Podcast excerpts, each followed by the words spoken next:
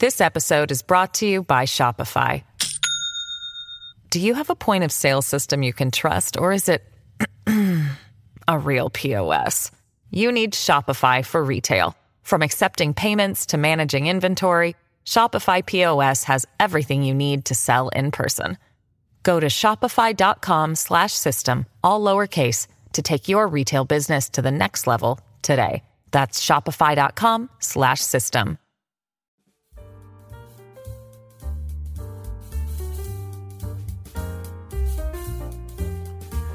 Las 5 noticias del día. A continuación te presentamos las noticias más importantes de este jueves 22 de febrero del 2024. El Chapo Guzmán llegó a Honduras en el 2007 y en el 2010 para coordinar envío de droga. El tercer día del juicio contra el expresidente Juan Orlando Hernández en la Corte del Distrito Sur de Nueva York se vio marcado por las impactantes declaraciones del exalcalde del Paraíso Copán, Alexander Ardón. Ardón confesó que el capo mexicano Joaquín El Chapo Guzmán estuvo en su casa en 2007 y 2010, donde discutió el tráfico de cocaína. Además reveló que brindó apoyo al cártel de Sinaloa para transportar cargamentos de droga sanas y salvas con la ayuda de Tony Hernández, hermano del expresidente. Ardón mencionó haber visto a Tony Hernández con armas AR-15 y lo ubicó en una reunión con los hermanos Valle Valle, conocidos narcotraficantes hondureños. También mencionó que se reunió con Tony Hernández después del golpe de Estado del 2009 en Santa Rosa de Copán. Y siempre sobre Ardón, Chande Ardón confiesa que conspiró para asesinar a Julián Aristides González. Durante el tercer día del juicio contra el expresidente Juan Orlando Hernández acusado por narcotráfico, Alexander Chande Ardón, exalcalde del Paraíso Copán, reveló su participación en un complot para asesinar al ex general de las Fuerzas Armadas y zar antidrogas Julián Aristide González. Ardón, quien ahora enfrenta acusaciones como testigo de la Fiscalía de Nueva York, admitió ante el tribunal haber conspirado junto a otros, incluido un individuo conocido como Mata, para quitarle la vida a González.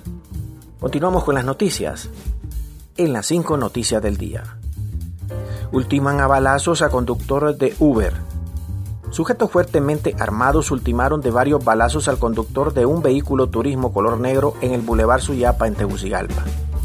La víctima, identificada como Luis Mauricio Andino Reyes de 38 años, se ganaba la vida como conductor de Uber. La noche del martes anterior, los desconocidos que iban dentro de un vehículo plenamente identificado por la policía interceptaron al motorista en esa transitable vía. Andino Reyes perdió el control de su automóvil tras recibir los disparos en partes vitales del cuerpo. Eso provocó que chocara con otro vehículo. Madre de Navalny acusa a autoridades de amenazarla y querer enterrar en secreto a Navalny. This episode is brought to you by Shopify.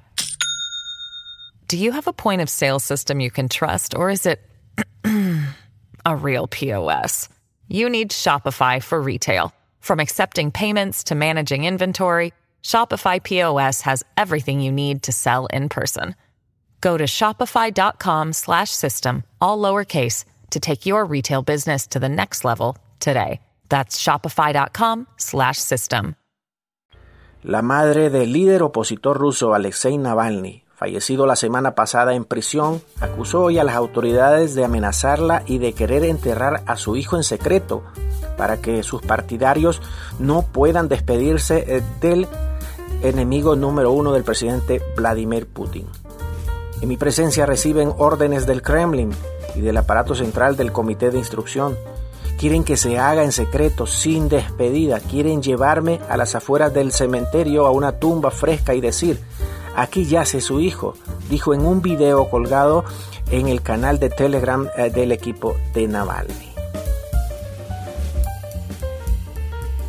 Superclásico se jugará sin técnicos.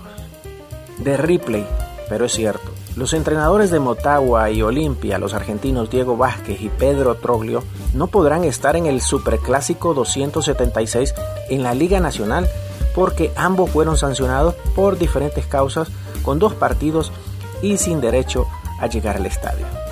El tema de Diego Vázquez pasaba por reincidencia, por hablar de árbitros y luego de la comisión disciplinaria por el llevado caso del castigo de Román Rubilio Castillo.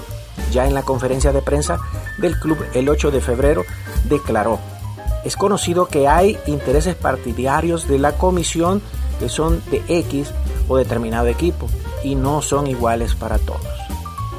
Gracias por tu atención.